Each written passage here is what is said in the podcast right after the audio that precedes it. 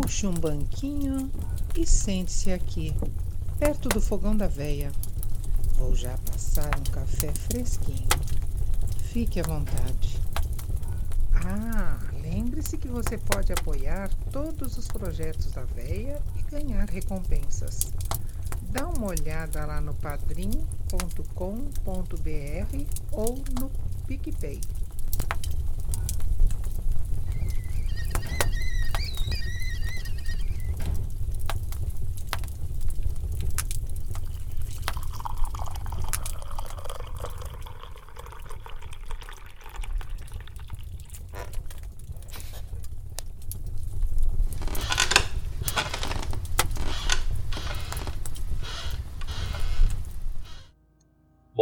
Eu sou o Conjo, meu nome é André, para quem não me conhece.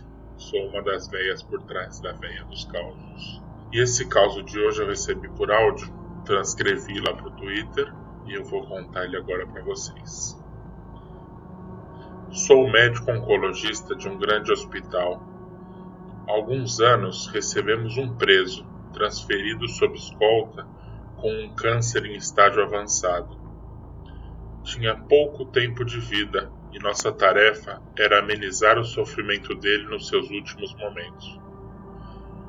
Por questões profissionais, preferimos nunca perguntar sobre o crime praticado ou qualquer outro histórico que não fosse útil ao tratamento nesses casos. Em uma das visitas que fiz ao seu leito, ele me olhou com medo e perguntou: Doutor, o senhor acredita em Deus? Acredito sim. E no diabo, doutor? Acho que sim. Tenho medo dele, doutor. Tanta maldade que eu fiz. É ele que vem me buscar, né, doutor? Não soube o que responder. Se ele acreditava naquilo, o único que pude recomendar foi que orasse e pedisse perdão por seus erros. Alguns dias depois, o paciente cumpriu seu destino. Morreu de noite, por volta das 23 horas. Eu estava de plantão e assinei o óbito.